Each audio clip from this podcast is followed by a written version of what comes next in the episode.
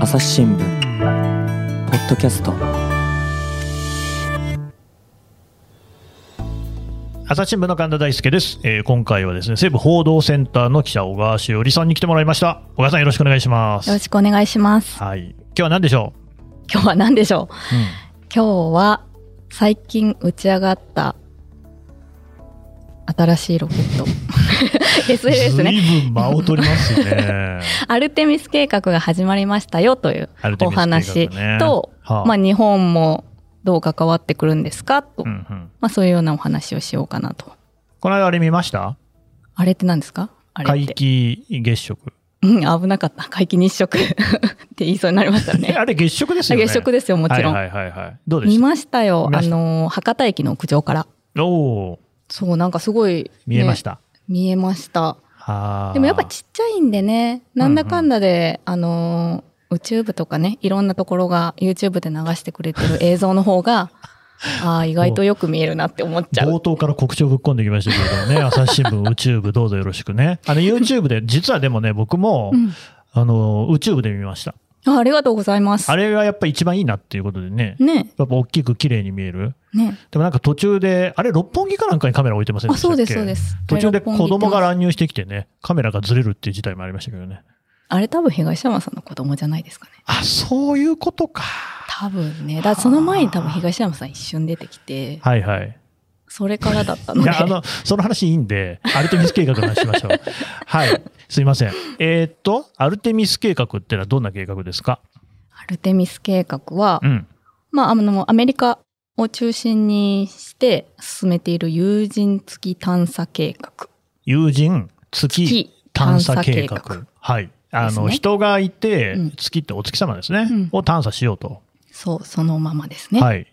誰がどこがどこが、まあ、NASA ですね。中心となっているの NASA ねはアメリカのおなじみの。アメリカですね。はい。うん。でもなんかアメリカってね、その最近そういう話あんまり聞いてなかったような気もしますけどね。あ、NASA の NASA って、そうそうそう。そもそも、友人探査でしょうん。友人ということで言えば、僕らの生まれてくる、ずっとずっと前からもうね、はい。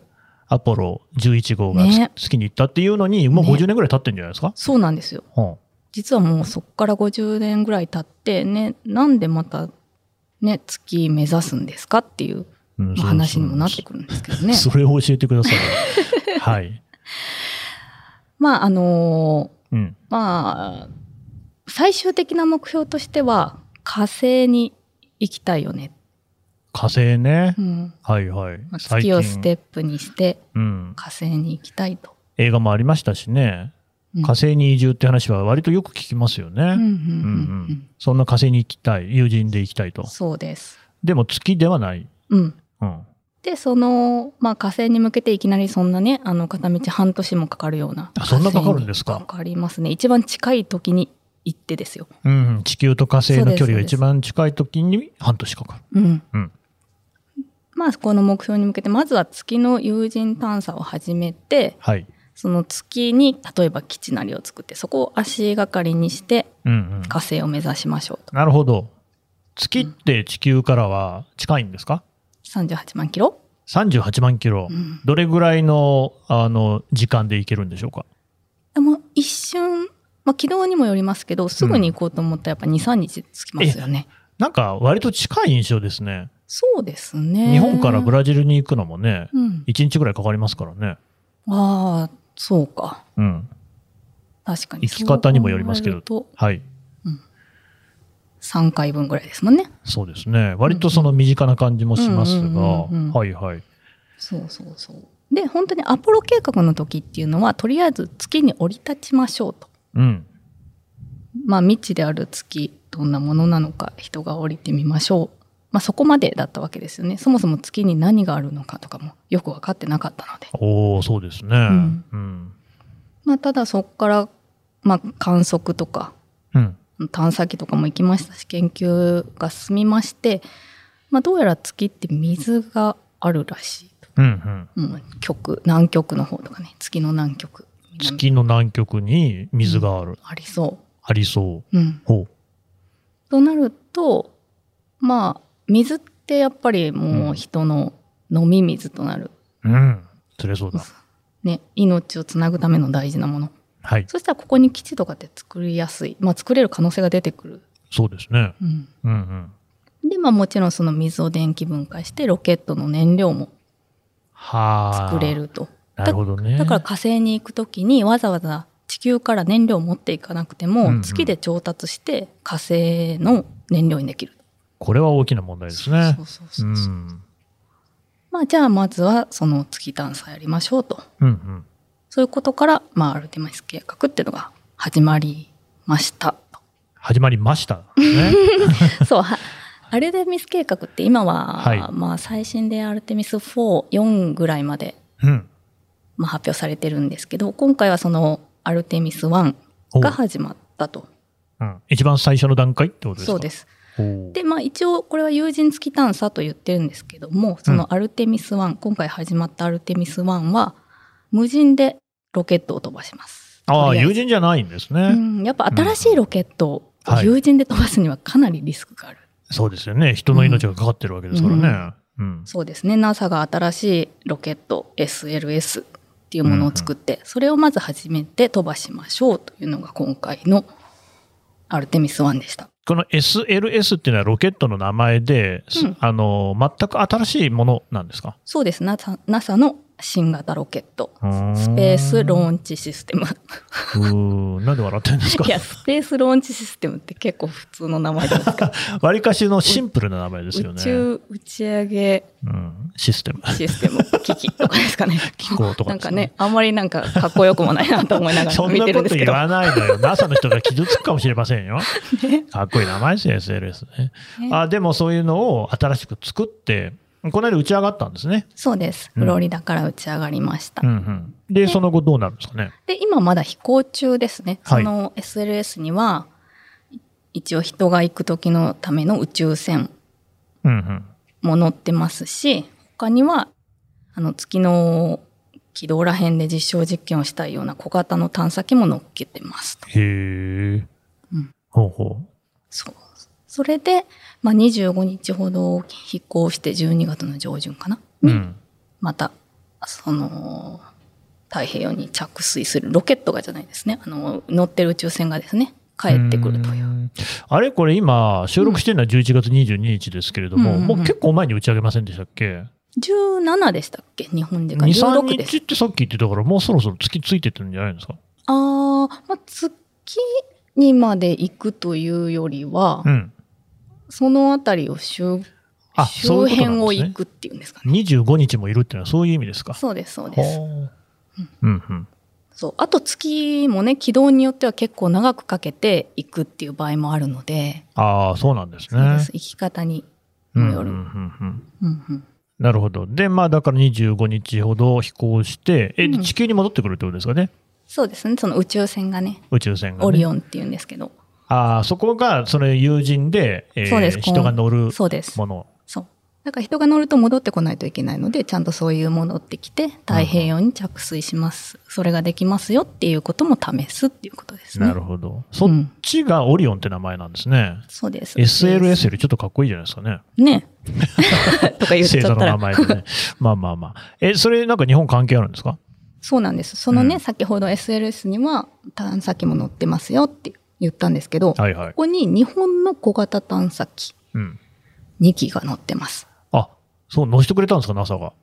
うん、乗してくれた。そうですね。NASA が、まあなんか工房をかけたみたいですね。あへの、ー結構あの、空きあるんで、はは何かそういう実験をやりたい人があれば、プレゼンしてくださいみたいな、提案してくださいみたいな。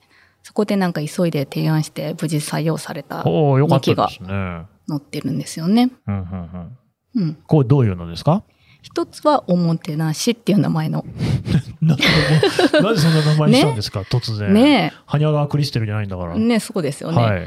まあどうやら、うん。あのー月にちゃんと着陸してる探査機って日本だとないんですよね。うー。もうんなんか衝突とか、あ、そうですか。そうなんですよ。家具屋とかがもう、うんうんあのー探査機が壊れちゃって月面にまあ落としたというか、はまあ、到達っていう、 まあそんな感じのがあるんですけど、ちゃんと着陸したものはないと。うん、なので多分おもてなしは1機目になるだろうと。なるほど。うん。うん。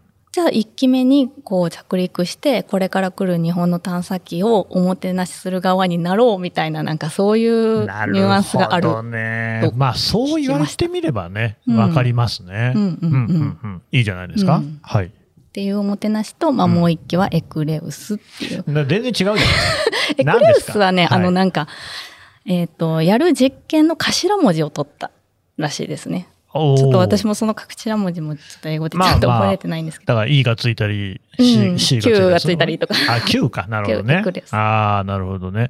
いや、だから、なんでそっちは日本語のそのね、うん。言葉じゃない。その、日本語で、あね、アルファベットみたいに、あ頭文字取ったっていいじゃないですか。うんうんいろはにほへとじゃないでいすけや、れども。そうですよ。そういうことにはならなかったんです ね。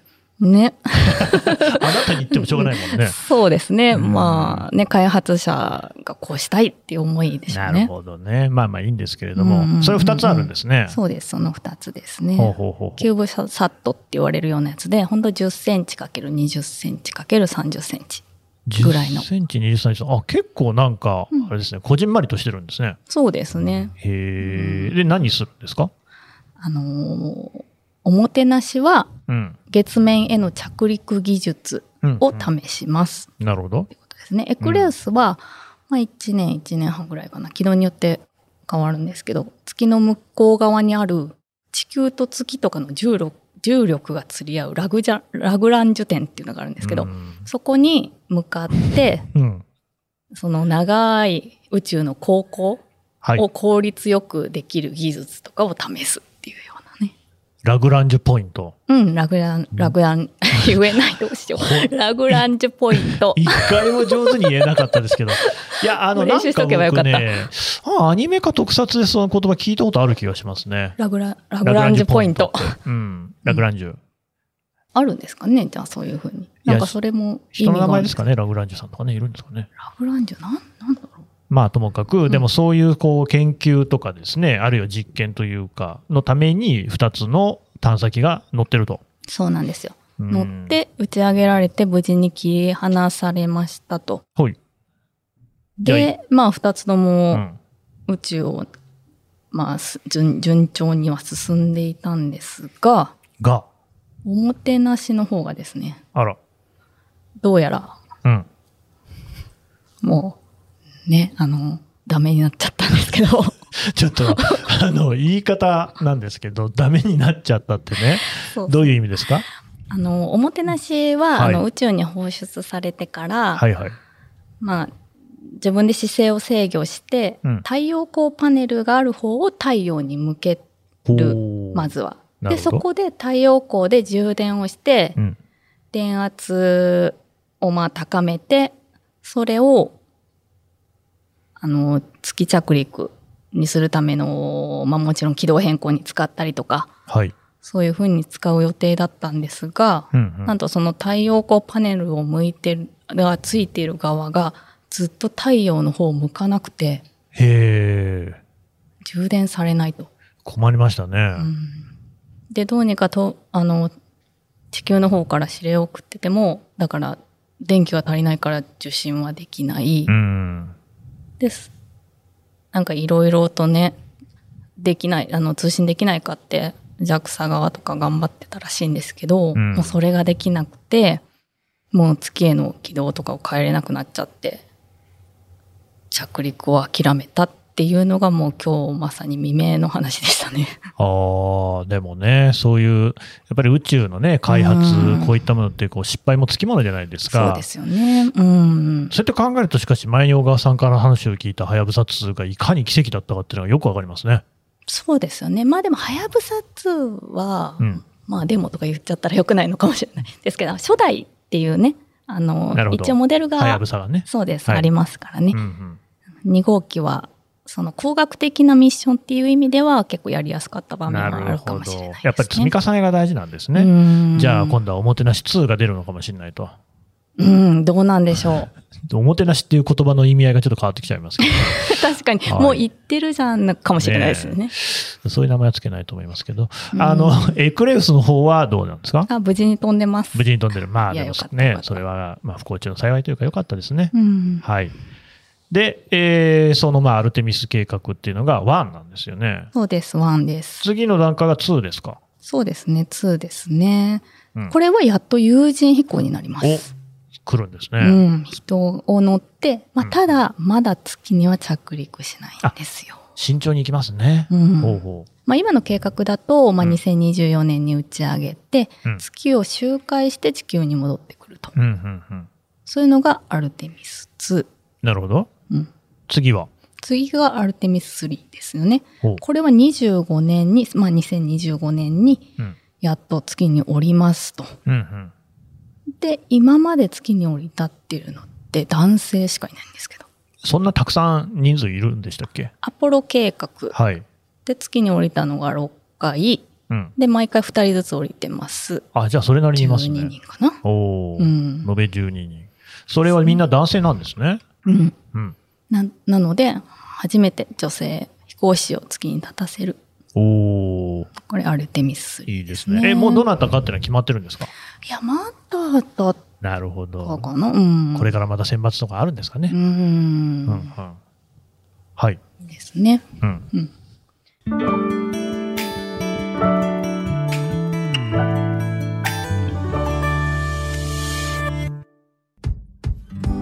難しいニュースもポッドキャストで解説を聞くとちょっと理解できるかも朝日新聞デジタルのコメントプラスって知ってるテレビでおなじみのコメンテーターや記者が記事の背景やその先について投稿しているよもっと深くもっとつながる朝日新聞でもこれだけ見てるとね全然日本どうか変わってくるんだっていうお話ーですけえどこのこ先でもなんかあるんですかそうですね、うんまあその月探査が始まってくるとまあ、月で探査するためにいろんなものが必要になってきますよそねりゃ。そうですね。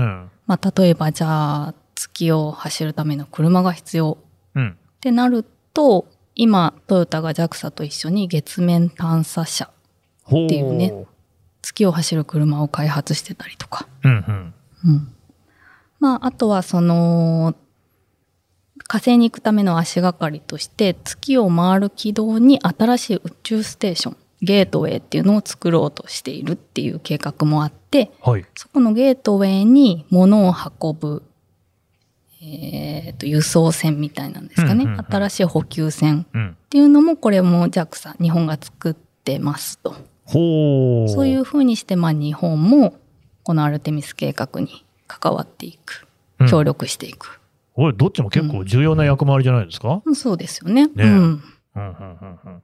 え、補給船って言いましたね。補給船ほうん補給船って何ですかその、え、月から宇宙ステーションに物を運ぶんですかまあゲゲートウェイあ、まあ、新しい宇宙ステーションっていう意味では地球から地球からかそうですゲあーートウなるほェイどにとりあえず物資なりうんうんを運ぶ、運ぶ。うっん、ていうことは、その補給船自体を何かしらで打ち上げなきゃいけないってことですか地球からあそう。なんですよはあおおどうやってどうやってロケットですよまあ、それ は、それはそうなんでしょうけど、それを日本がやるってことですかそうなんですよあその新しい補給船をうん。じゃあ日本のロケットで運ばないといけないよねってまあ、そうなりますよね。うん、じゃあそのロケットを何で運ぶかってなったらはい。もう H3 でしょって。おー、来ました ね。そう H3 来まわした、かります H3 ロかケット。いやさすがにそれぐらいはわね。かりますか名何前回はも知って私けどが言いま。すしね。はい。そう日本が今開発中の新しい新型ロケットうんうん H3、うんねようやく本当はいつだったのかな19年とかで20年とかですかね本当に目指してた初打ち上げは。そうなんですか。うんうん。それがようやく今年度、今年度中に打ち上げられるという目処が今立ってます。なるほどね。もう随分延期になりましたけれどもそうなん、でいすよよいよ2023年の3月までにはうん。打ち上げられると。うん。ほう。そうです。でもそれなんでそんなに長引いたんですかやっぱりね、エンジン開発。エンジン。これが大変。やっぱロケットに、うん。ロケットのまあ生命線、まあ一番大事なのはエンジン。まあそうでしょこうのね。エンジンを、うん。まあ新しいものを使う、まあ新しいロケットだし、もちろんコスト削減の意味もあって、今まで使ってた H2A とか H2B で作ってたものよりさらにアップデートしたもの、新しいものを作りましょうと。うんうん。で作ってたわけですよね。そのエンジンの開発がまあ難しいと。なるほどね。ううーん。うん、そうそれに時間かかっちゃったと。そうですね。なんかやっぱり燃焼試験しても、うんそのひびが入っちゃったりとうんうんか、うん金属疲労が起こっちゃったりとかし言ってましたね。うんそうですね。JAXA のあの責任者の方もやっぱエンジン開発には魔物が潜んでいる と。魔物が恐ろしいですね。うん、まあでもそれはまあいい魔物でもあると。うんまあ自分が自分たちがそういいものを作るためなるにほどねわざと与えられた支援でも、んうんなんていうのあー試練でもあるみたいなそういう言い方もされてましたけどまあそう言われるぐらいですねそれはまあ昔から結構言われてるんですけど、エンジン開発っていうのはとても大変なんだと。まあね、おそらくは日本のね、科学技術の推移を集めてるんでしょうから、うん計画としてはですね、うんあの紙の上では完璧な計画になっているんだろうけれども、実際にやってみるとそうやってひびが入っちゃうとかなんとかあるそんうででしすょうよね。ね。うんはあ、でもさっき目処が立ったっていうふうにね小川さんおっしゃった、うんうんということは、実験もなんかうまい感じにいってこれは打ち上げられるぞっていうことにはなってきた。そうですね。うんとまあ去年うんいや今年入ったぐらいにまあエンジン風ピが3ついや違うな、うんちょっとあまあやふやになった、おおよ そおおよそ、うんそうそうですね、はい、3つぐらいあったんですかうね、んあいろいろあっいろいろ重なった と、はい、そうそれでようやく、まあ、その、まあ、新しく設計し直したりとかしてあ新しいエンジンができそれがまあ夏頃ぐらいまでにはできてたのかな。うでんこの秋11月にようやくそのエンジンを飛ばすロケットにつけて燃焼試験をしてたわけですけど種子島で。はいうん、でまああの試験はちゃんとうまくいって、まあ、今はその燃焼のデータがきちっと飛ばすような値までうん何持っていけてるかっていうのを洗い出してるみたいなんですけうどんうんたまあ会見とかをちょっと覗いてったりとか見たりとかした感じではうんなんかうまくいってそうな感じだったの でもう私のこれ初感ですけどもう見た感じああまあなんかそんなにシビアな感じじゃないなみたいなぐらいなんあですけどじゃあまあ雰囲気が明るいとかそんな感じってうことんそうでそすうそかうこれは多分うまくいってそうでしなるほょどうねみたいな感じだったので、小川さんぐらいになってくるとねやっぱり JAXA の雰囲気ってあいうまくいってんなみたいなのも分かるのかないやあでもいやわかんない時ありますけ何言どってんのね ここまで言ってね本当ですよ。でもまあ大体そういう感じなんでしょうんだと思ってます、なるほどね。期待が持てますけれどもね。うんうんうんそうすると、まあその H3 ロケットがうまくいけば、うんそれでその2025年ですか、アルテミス3の段階ではうん補給船を H3 ロケットを使って打ち上げると。そうですいいですね。ねうんいいですね、そうなってくるとね、後々にはその日本人の宇宙飛行士もその月に行くってこともあるかもしれない。うん、そうです一応日本人も月に立たせるっていうのは NASA と日本で調整してて、うん。ちゃんと決まってるのかなちゃんと書面までは言ってないかもしれないですけど、まあだから、日本としてはもう立たせたいし、うんそれでちゃんと書面で合意をとは思ってるはずです。まあなんせね、JAXA もこう何年ぶりだかにね、宇宙飛行士を新しくね、うんうんうん養成するっていうところもね、ありましたし、そうでこすそううですいろんな動きがちょうど絡まってんのかなっていう感じしますうんうね。んうんうんだからでしょうね。あうんうのん13年ぶりに宇宙飛行士を募ぶりうん集したのは、なまるほあど次の飛行士は月を目指しますよって ISS ではなくてっていうふうにもう JAXA は言ってますから。いや、いいじゃないですか。夢がありますよね。ね。そう遠からず日本人の宇宙飛行士がうん。月をね、うん歩いているところ見られるかもしれない。ね。 ね。長い気がするもんですね。うん。はい。が、うんまあさ、あの、ちょっと冒頭にも話ありましたけれども、うんうんそもそもね、うんアルテミス計画とアポロ計画から50年が経って、はい。その、なぜ今、また月を目指すのかっていうのはどうしてなんですかああ、まあそうですね。まあ、水あることっていうかね。まあさっきの話はね、そうですよね。うんだって別に、このうんうんうん50年待つ必要なかったような気がするんですけど、あ、そうですよね。うん確かにずっとね、待つ必要はなかった。 うん。うーん、なんでだと思いますえー 逆質問、まさかの逆質問です か。まあ、僕のす想像ですけれども、うんやっぱりその宇宙開発って、うんえーとりわけアポロの頃ね、競争だったわけですよね。うんつまり、東西の冷戦っていうのがあって、アメリカとソ連が歯を競っていたっていう背景があって、すごい急いでた感じがあったんですよ。だから、うん、どこだったかな、アメリカに行った時だったかもしれませんけれども、はいそういうそのアポロのね、当時のこんなの使ってたんだよみたいなのうをん見たことがあるんですけれども、へーえ、宇宙船ですか宇宙船かな、なんか本えー、当ジェごめミんなニかさい。なおぼろい、おぼろげ、 まあもしかしたら模型みたいなことかもしれない。だなんかスミソニスアンミソニアンだと思うんですけうどんうんああ、ね。じゃあ本当そうだと思います。ただ、うんあの、正直、なんていうか、こんな感じなんだっていう印象もあったんですよ。つまり、うんやっぱり1970年代とかでしたっけ、うんそそうですそ今ほど科学技術は発達してないから、はいやっぱり当時の、こう、まあ割と情熱が強かったのかなっていうね、やったるぞみたいな感じで飛ばしてるのかなと。うんだかうんうんうんらさっき小川さんおっしゃったけれども、その人類、人間をね、うんうん月にえー宇宙に出すっていうのは、それはやっぱり人命かかってるわけだから、はいい、ろいろなこう慎重なね、実験とかも必要で、はいまあうん当時もやってたんだろうけれども、まあ思い切りみたいなのも必要じゃないですか。はいその背中を押してたのがおそらく冷戦だったと思うんです。うーんさあ、なる今ほどうねかっていうと、やはりね、中国、ロシア、この、まあ、特に中国なんかが宇宙開発に随分ね、あの、乗り出してきてるっていう話は聞くわけですよ。そうですようん。正解。 やった当たったそう。それですか、うん、やっぱりまあそういうね水とかねあとは鉄やアルミニウムとかがあるっていうそういう資源面の探査のこともあるんですけどうん。やっぱり中国との覇権争い、そうなんでこすうね。いうのも大きいんじゃないかなっていうことですよね。うんうんもううん中国最近ねもうあのあた自分たちの独自の宇宙ステーション作った作っできたのかなもう最後のパーツを打ち上げてすご。っていうとこまで来たのでう、んもうほぼ完成したような状況。うん。うーん。ですよね。それぐらい、まあ、宇宙開発力入れてるし、うん。あとはその月の着陸に関しても月の裏側これ難しいんですけど着陸が。あ、そうなんですねこ。こに、まあ、2019年にもすでに世界で初めて成功していほう。る。うん、月ってずっとね表をむ私たちの方に向けてはい、そうです見ね。えるんですけど、うんその裏側ですうね。んうん。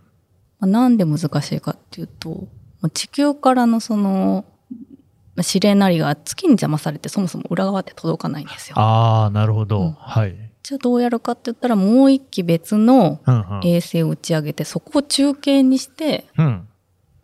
なあるほどの、裏側の探査機に指令をな送るるほとどか。ね。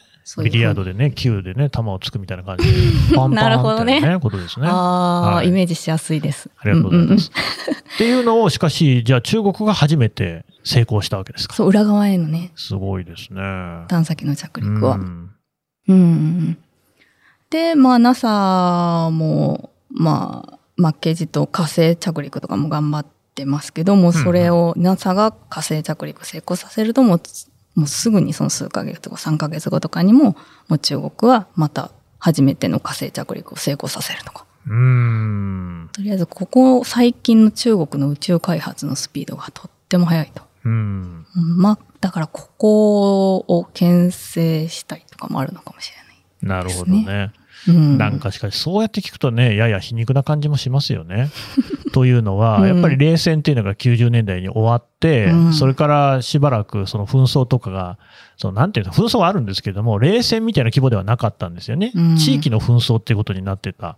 でも、それがまた今、こうね、こうきな臭くはなってるわけですよね。うんウクライナ侵攻もありましたし、うん中国もね、様々こう軍事的な安全保障面での圧力も強めているっていう中で、うん宇宙開発がまた進んじゃうっていうね。うー。うんん。どうしてもちょっと軍事とも切り離せない面もありますしね。うんうん。そうなんですよね。やっぱりね、うん宇宙開発はなかなか。ねえ、うん。北朝鮮もね、ロケットバンバン撃ってますけれども。ね。あれね、もうなんか結構飛ばしちゃってもう最近結構、なんだろう、普通になっちゃう。あ、またかみたいなそうなん感ですよねじになっちゃう。慣れちゃって。あれもね、真面目にロケット開発を宇宙の方に使えばね、うんまた別うの ん展開もあるんでしょうけうど、んそうはなってないですから、なんか残念ですけれども、でもまあ、うん少なくともそうやってこう宇宙の開発というか、これまで割と、まあ停滞というのは違うのかもしれませんけれども、うんうんあまり動きがなかったように見えた有人飛行なんて部分でも、うん新しい動きができること自体はいいですね。そうですよね。うんうんどうなんですか、小川さん、実際、また人間は月に行けそうですか、いけるんじゃないですか。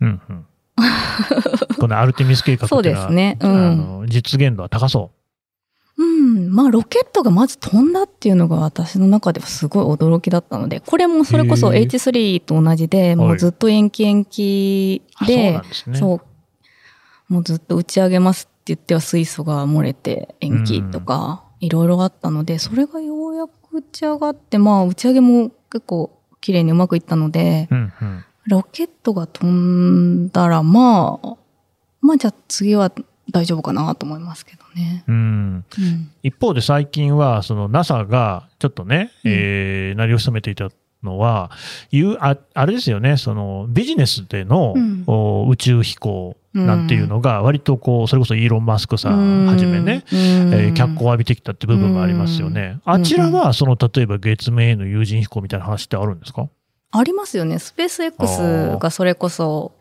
まあ、月面なのかな月周回。とりあえず今月周回ぐらいまでの話は出てますよね。それこそ日本人の、あのー、元 ZOZO の前澤さん。はいはい。あれが、あの、スペース X が初めてやる月周回旅行うん。の一番初めのお客さんっうんていう風になってるのでうん。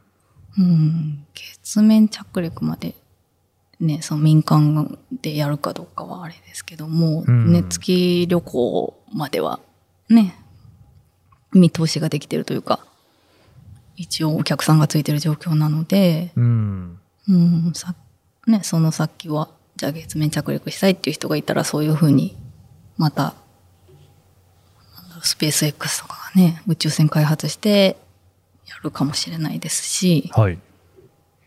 うーんう。ん。それこそ、確かにそうですね。月旅行うんうん。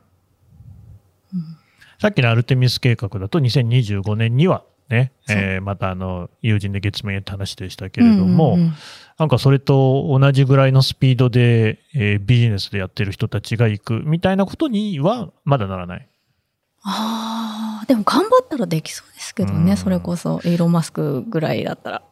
やっぱり私の世代だとですね、うん日本から初めて宇宙飛行士っていう時に、うんなんかその、まあ、今でいう JAXA みたいなことじゃなくて、最初に TBS の秋山さんって人がね、ね。あの行ったわけですよ。うん。だその割となんていうか、あの、ビジネスでも宇宙には行けるし、うんそういう人の方がむしろ早いみたいな経験は あるわけなんですけれども、うんうんうんそういうね、えーそれこそスペース X なんかが逆に先に行っちゃうみたいなことも。いや、全然あると。と思いますよね。うんうんうんうん。これは小川さんはどう見てますかいい悪い面白い。面白いですよね。うんうんだから本当それこそ、まあ、あの、こういう国家プロジェクト的なのうに、ん民間がね、どう、ね。まあ、別に競い合うじゃないですけど、そんな感じいで盛り上がっていければと思いまですもけど。本当それも50年前とだから大きく変わったんだろうなとこういうのは国家プロジェクトでしか成り立たなかったものが今うん民間でしょ、そう。で実際自分たちの足元見ても、うんもう国なんかのね政府のこうもう管理なんかを超えて、うん GAFA とかって我々の生活に大きく関係してるじゃないですか、はい。そういうそのなんか社会の変容みたいなのもそのままねうんうんうん宇宙に反映されてる感じもしますよね、うん。そうですよね。面白いですねうん、面白いと思います。はい。というわけでね、まあ、当面はしかし日本からはアルティミス計画っていうのをこうね、日本の関与も結構ありそうですので、はい。注視していくってとこですかね。うん、そうですね。はい。うん。じゃあまた小川さん出て解説してくださいね。はい、勉強してき ます。はい。というわけで、小川しおりさんでした。どうもありがとうございましたあ。りがとうございました。